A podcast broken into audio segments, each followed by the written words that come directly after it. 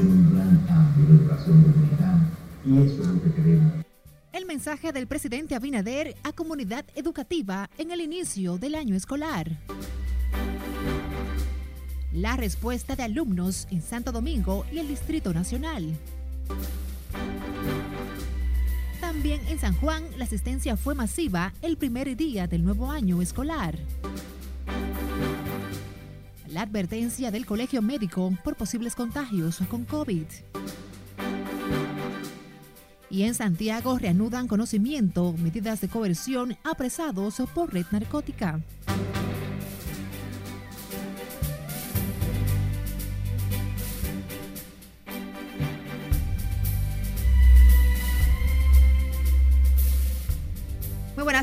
Feliz lunes, inicio de jornada laboral. Un gusto saber que nos acompañan en la apertura de esta primera emisión informativa de RNN Canal 27. Graciela Acevedo tiene el honor de informarles.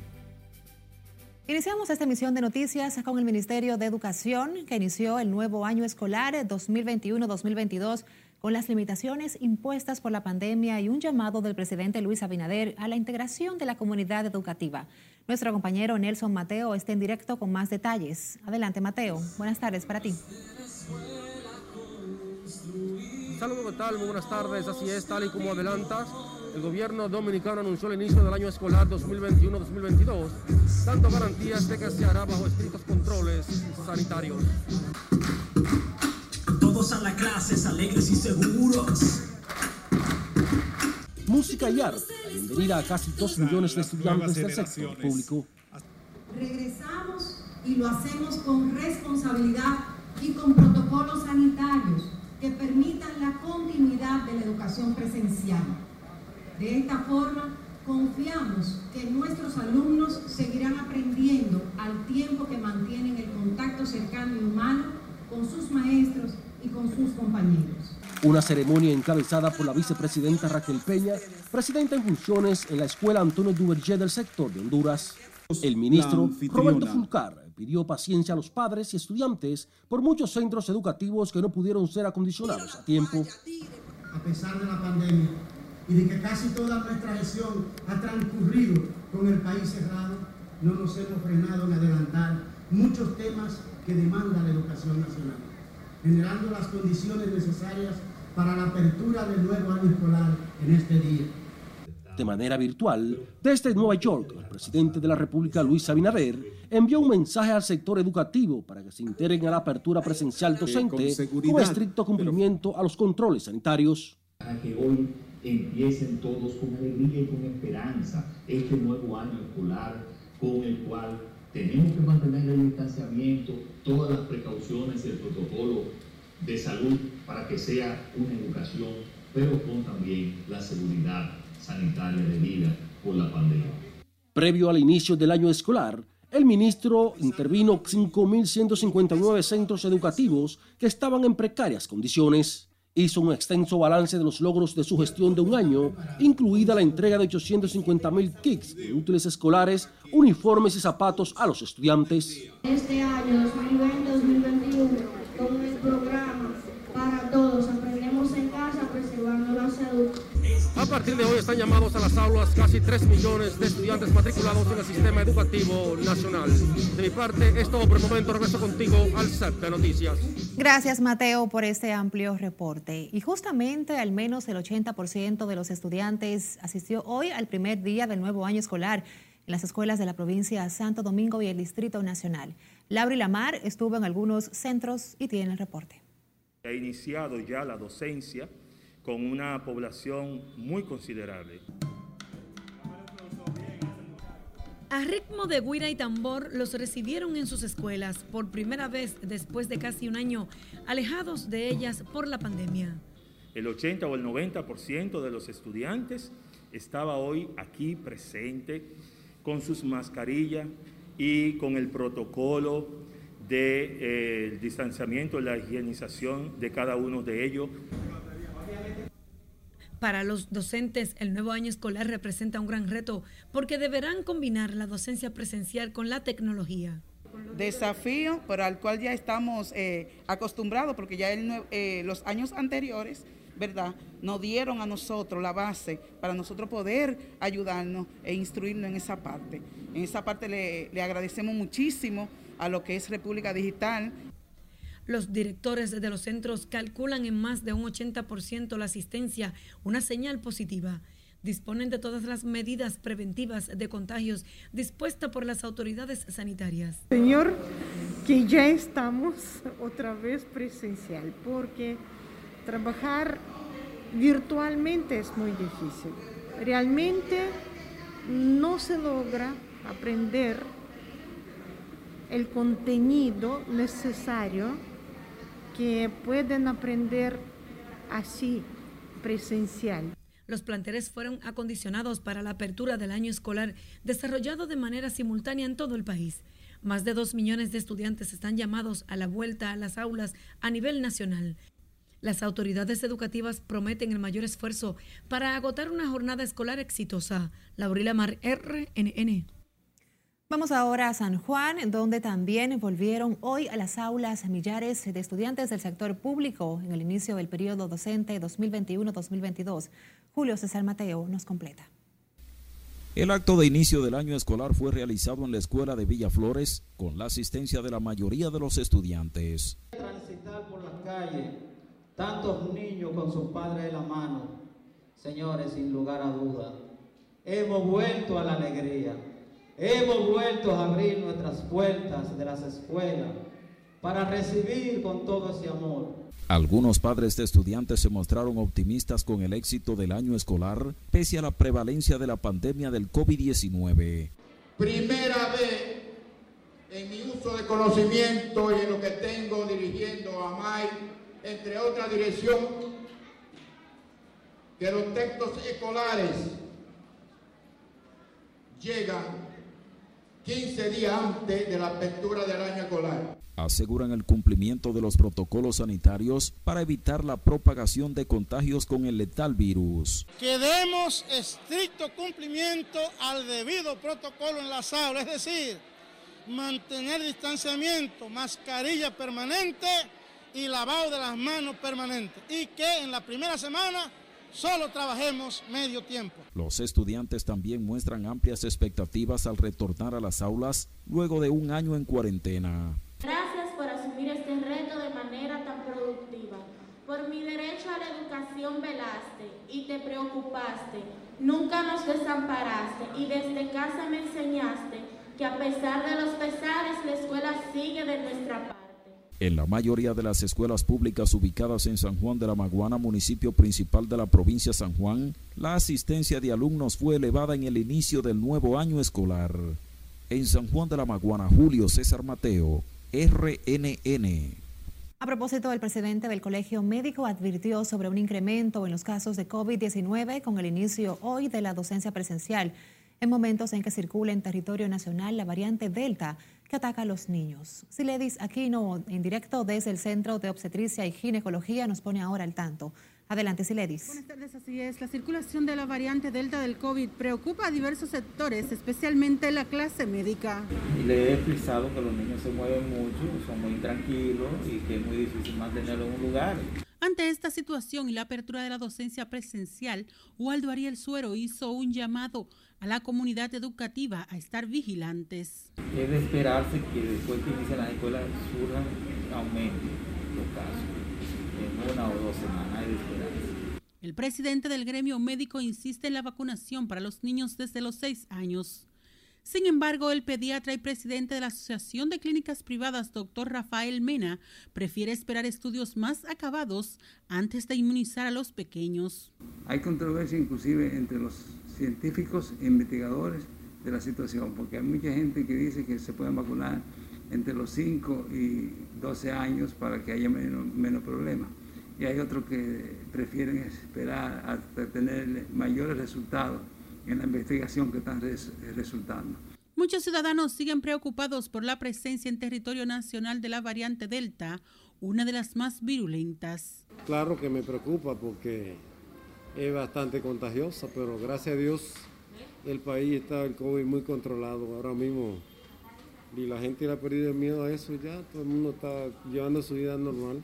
Muy preocupante, más en este país que tenemos tanta migración que no se cuidan de nada, que por la pobreza que tenemos aquí y demás vecinos.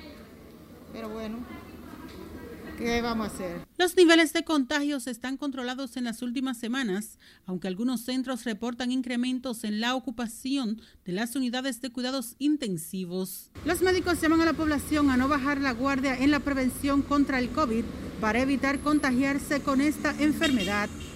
Por el momento son los detalles que les tengo. Ahora retorno con ustedes al set de noticias. Gracias, Siledis, reportándonos desde el Centro de Obstetricia y Ginecología. Una persona murió y 228 se contagiaron con COVID-19 en las últimas 24 horas, informó esta mañana el Ministerio de Salud Pública. Según el boletín 550, ayer fueron realizadas 4.851 muestras.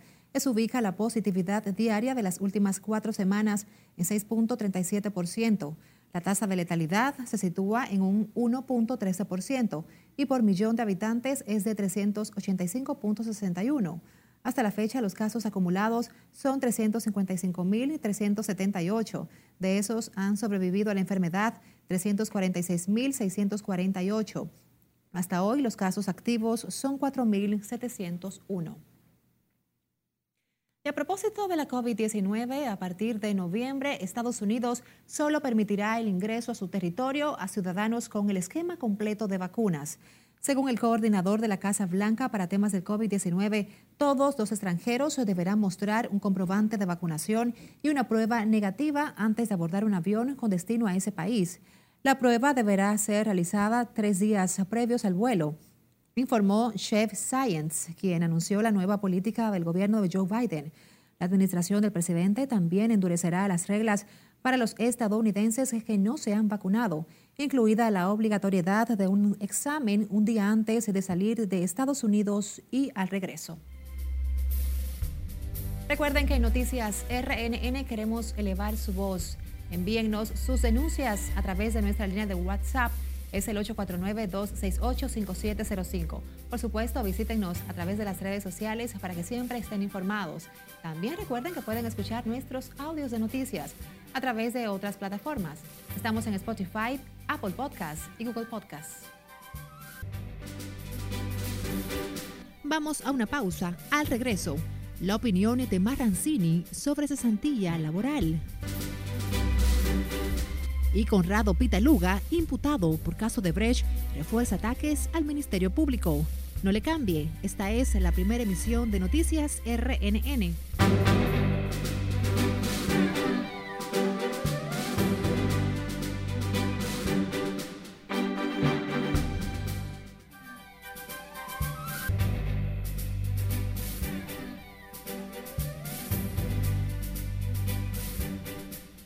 Ocho personas muertas y casi 30 heridas en un tiroteo en una universidad rusa. En Colombia encuentran los cadáveres de tres personas ejecutadas y un llamado del gobierno de Haití a Estados Unidos por posible deportación de millares de sus ciudadanos.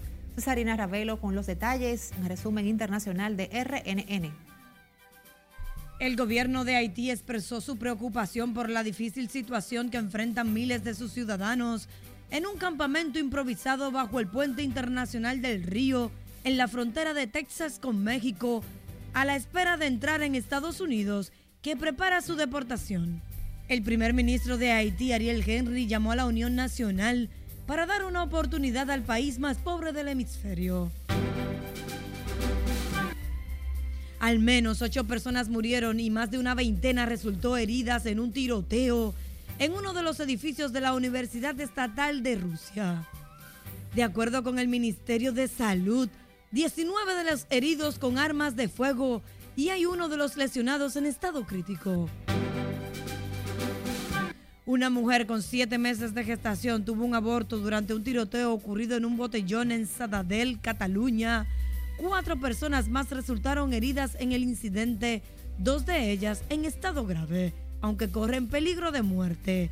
Según las autoridades, un hombre armado atacó a decenas de personas presentes en un centro comercial y un polígono industrial. Al menos un niño murió, otras dos personas, entre ellas un talibán, resultaron heridas en un atentado con bomba perpetrado contra un vehículo de los insurgentes en la ciudad afgana de Jalalabad, capital de la provincia de Nangarhar. Tres hombres fueron asesinados con armas de fuego en una zona rural del municipio de Tuluá, en el departamento del Valle de Cauca, en Colombia. Los cuerpos de las víctimas fueron hallados en la parte alta del sector de Cienegueta, en el corregimiento de Mateguada, a unos 13 minutos del casco urbano de Tuluá. Según las autoridades, las víctimas son un hombre de 41 años, su hijo de 21 y un menor de edad de 17, aunque todavía desconocen sus identidades. En un anuncio muy esperado, Pfizer aseguró esta mañana que un ensayo de fase 2 de 3 mostró que su vacuna de COVID-19 es segura y generó una respuesta de anticuerpos robusta en niños de 5 a 11 años. Pfizer dijo que planea presentarlos pronto a la Administración de Medicamentos y Alimentos de Estados Unidos para una autorización de uso de emergencia.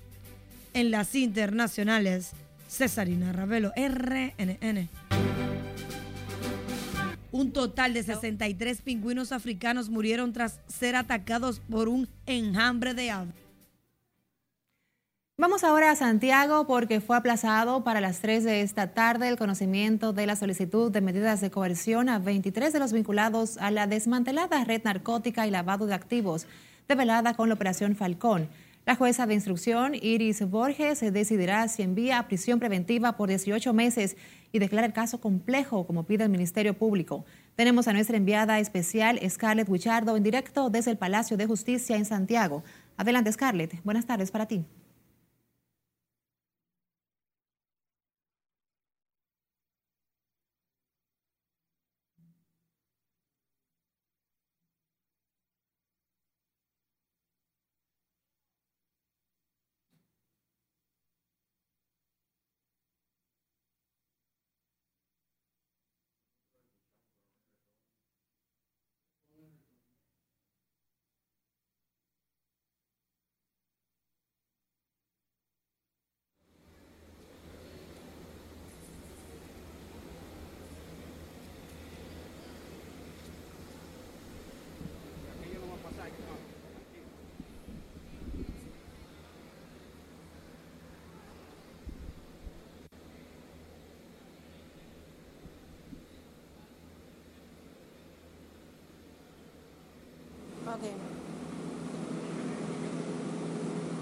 Fue hace unos momentos cuando la jueza decidió recesar el conocimiento de medidas de coerción en contra de los acusados y, según informaron los abogados, estos están solicitando que el caso sea tras el conocimiento de medidas de coerción sea trasladado a la jurisdicción del Distrito Nacional, en tanto que otros abogados de algunos acusados han pedido que la jueza pues sea sustituida por entender que esta no es competente para conocer este caso.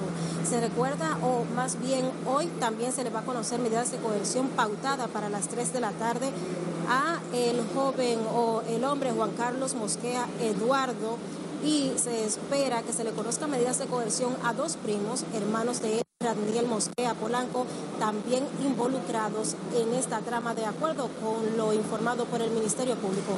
Como ustedes pueden observar a continuación en sus imágenes, las autoridades han adoptado o decidieron eh, reforzar los alrededores de esta sala de audiencias del Palacio de Justicia de Santiago, en donde se está conociendo hoy el conocimiento de medidas de coerción en contra de los acusados de lavado de activos y narcotráfico que según el Ministerio Público operaba en el país desde el año 2012 enviando miles de kilos de cocaína a Puerto Rico, Estados Unidos y Europa. Por supuesto, ahora vamos a escuchar las declaraciones de abogados que hablaron luego de que se recesara este conocimiento de medidas de coerción.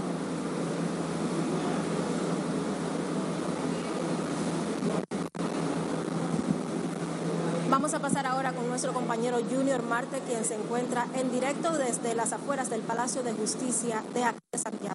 Adelante, Sí, gracias. Efectivamente, tanto dentro como en las afueras de este Palacio de Justicia donde nos encontramos, la gente está siguiendo de cerca el caso Falcón. José de los Santos Isiano, abogado del imputado Julio César Jiménez Talavera, considera inconsistentes los argumentos del Ministerio Público para lograr prisión preventiva contra los 23 encartados. Que tiene apenas 11 meses trabajando en una bomba como administrador y él lo que hacía era un trabajo normal y no hay ninguna cintila probatoria que, lo que demuestre que él estaba involucrado en temas de lavado de activos, de manera que por lo menos ese jovencito es totalmente inocente. Recuerda que otros imputados en casos similares fueron puestos en libertad por insuficiencia de pruebas sobre peligro de fuga, posible destrucción de pruebas o sustracción del proceso, razones para dictar prisión preventiva. Se presenta un espectáculo como que todos son culpables y que cuando los tribunales conozcan el caso de fondo de manera fría y sin el espectáculo mediático a cuesta, entonces se den cuenta que la acusación fue infundada y lo pongan en libertad. En medio de la prisa, las defensas de los imputados piden al Ministerio Público hacer otras investigaciones sobre la poderosa organización narcótica y de lavado de activos. Que va a requerir de defensas de abogados duchos en la materia. Ahorita terminan destapando uno, en cada caso siempre envuelven un militar. El Ministerio Público pide 18 meses de prisión preventiva como medida cautelar y que el caso sea declarado complejo. Lo cierto es que en la parte frontal de este Palacio de Justicia las actividades se desarrollan de manera normal. El dispositivo de seguridad se encuentra dentro del recinto. Regreso contigo.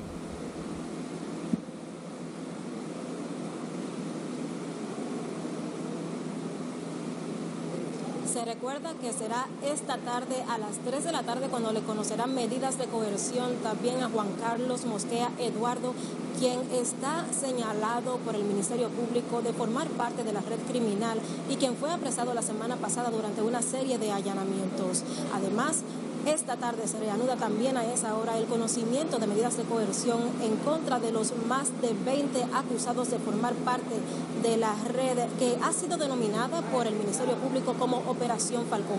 Por supuesto, estaremos nosotros llevando todos los incidentes y de ser necesario haremos contacto nuevamente con ustedes una vez sea reanudada esta audiencia. Vuelvo contigo al centro de noticias. Gracias a nuestros compañeros Scarlett Guichardo y Junior Marte, quienes están apostados en, la, en el Palacio de Justicia de Santiago a propósito del aplazamiento de las medidas de coerción para las 3 de la tarde, que se seguirá con este caso Falcón a los 23 implicados. Hablemos ahora de la fiscal del Distrito Nacional, Rosalba Ramos. Aseguró hoy que trabaja sin descanso para asegurar el cumplimiento del debido proceso en los distintos casos que lleva en los tribunales, pese a las investigaciones por supuestas faltas graves que lleva en su contra la Inspectoría del Ministerio Público. Abordada por los periodistas, se dijo que dejó este tema en manos de sus abogados para centrarse en la solución puntual a las demandas de los ciudadanos. Yo he optado por dejar esto en manos de mis abogados. Entiendo que eh, la ciudadanía nos, lo que necesita es respuesta de los procesos que llegan aquí al Distrito Nacional y eh, de esa manera que estamos eh, enfrentando con resultados. Rosalba Ramos encabezó hoy la inauguración del nuevo Archivo General de la Fiscalía del Distrito Nacional, nominada con el nombre del Patricio Francisco de Rosario Sánchez. En la etapa final del juicio de fondo del caso de Brecht, la defensa del abogado Conrado Pitaluga atacó hoy las pruebas presentadas por el Ministerio Público en contra de su cliente en un nuevo esfuerzo por desmeritar la acusación. Margaret Ramírez con los detalles de la audiencia. Ahí ya vemos, si llegó un USB de Brasil y el USB no aparece, ya usted puede saber qué va a pasar con este expediente que está a todas luces manipulado por el Ministerio Público. La defensa técnica de Conrado Pitaluga cuestionó la calidad de testigos a cargos presentados por el Ministerio Público. ¿Están seguros de que destruirán el expediente presentado por el órgano acusador por los 92 millones de dólares entregados en supuestos sobornos por Odebrecht? Nosotros hemos terminado de destruir los no testigos, unos testigos brasileños que ellos trajeron, unas personas que no habían visto nada, no habían oído nada, no sabían lo que era corrupción, no habían oído ningún soborno. Eso lo, lo terminamos de destruir y acabamos de demostrar en el tribunal también que unos documentos que trajo la Procuraduría que supuestamente se lo entregó una compañía pericial de peritos técnicos que se llama GR Compliance, vino con un USB y el USB no aparece. Según ellos, las juezas del primer tribunal colegiado no tienen otra opción que ordenar la absolución de su cliente. Es lo único que aplica en este caso, porque este es un expediente sin prueba. El licenciado Pitaluga es totalmente inocente y como tal debe ser absuelto ya en estos casi cinco años que ha durado este expediente. Esto es un expediente totalmente fabricado. El abogado Conrado Pitaluga enfrenta cargos por delitos de complicidad en el soborno a funcionarios y lavado de activos, productos de infracciones de Odebrecht. Según el calendario, la defensa de Pitaluga concluirá este martes. El próximo jueves el Ministerio Público tendrá la oportunidad de réplica y el lunes 27 los encartados en el caso Odebrecht tendrán las palabras finales antes de que las magistradas se retiren a deliberar. Margaret Ramírez, RNN. Y sepa que el gobierno arriesgará a partir de mañana la identificación de motocicletas utilizadas como medio de transporte en la provincia de Santo Domingo y el Distrito Nacional con el fin de combatir la delincuencia. Lo anunciaron esta mañana los ministros de Interior y Policía y de la Presidencia, Lisandro Macarrulla. Nuestra compañera Lauri Lamar se encuentra en directo desde la Casa de Gobierno con todos los detalles. Adelante, Lauri. Buenas tardes para ti. Gracias, buenas tardes. Para este proceso las autoridades han dado un plazo de un mes para que los usuarios de motocicletas puedan regularizarse. Advertimos que el plan de registros de motocicleta es obligatorio. El director del Intran, Rafael Arias, fue claro al advertir que quienes no completen el registro en un plazo indicado serán sancionados con las multas fijadas en la ley de tránsito. Que este no es un plan exclusivo para motoconchistas, sino que la medida abarca a todos los usuarios de motocicleta, incluyendo motoconchistas, deliveries, mensajeros y motocicletas de uso privado. El 75% de los crímenes y los delitos se, se ocasionan a partir de dos personas en una motocicleta. Nosotros estamos tratando de ir complementando medidas, y esta es una muestra, para ir cerrando el círculo la mayoría de los actos delictivos son cometidos por personas a bordo de motocicletas.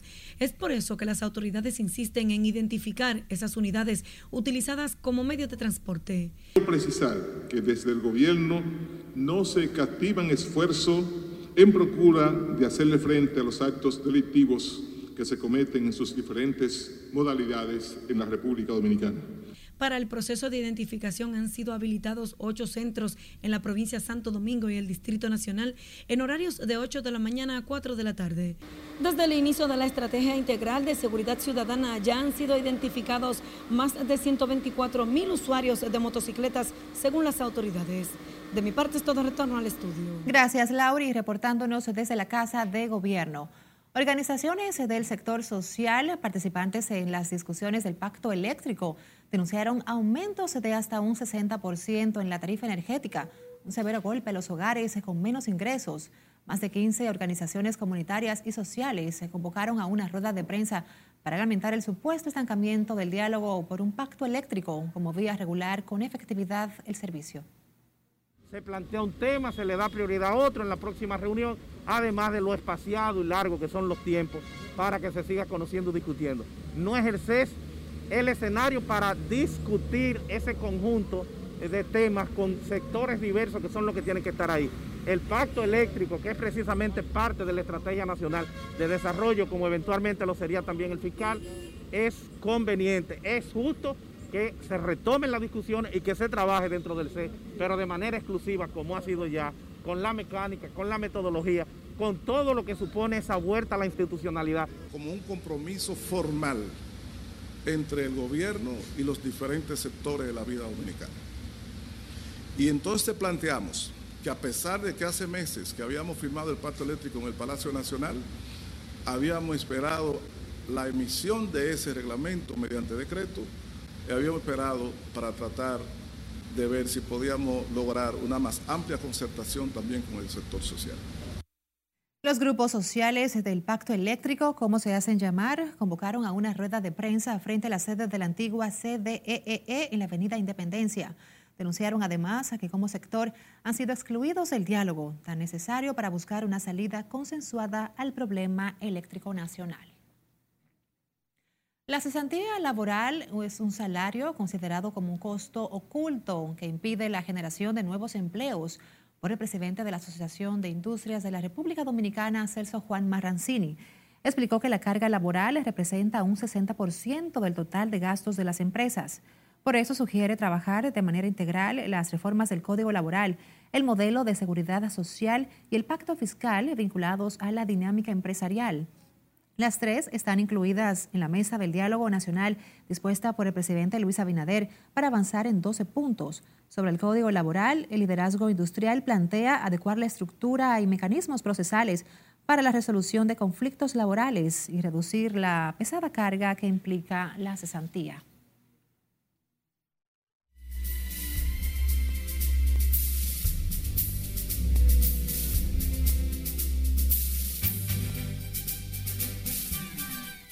Feliz inicio de semana. Iniciamos las deportivas con el voleibol, con las reinas del Caribe, con las campeonas de la Copa Panamericana. Se los dije, no iban a perder un set.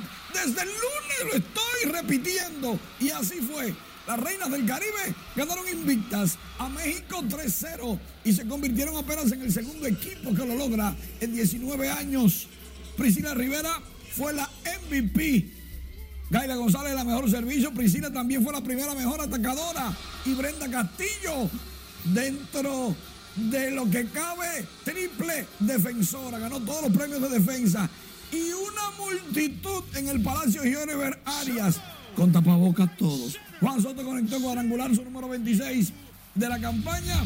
De paso, tiene 100 anotadas. José Ramírez también conectó cuadrangular, 94 remolcadas y José Siri aprovechando la oportunidad, batea su honrón número 3, 423 pies para los otros de Houston. Un palo de José Siri. Él es chiquito, pero le da duro. Esta es otra información en nuestra página web y redes sociales. Recuerden, noticias RNN. Felices, las reinas son las reinas. Regreso ya. Gracias Manuel, como siempre, y felicitar a nuestra reina Priscila Rivera en su despedida. Muchos éxitos donde quiera que se encuentre. Y así nos despedimos por esta tarde. Muchísimas gracias por acompañarnos.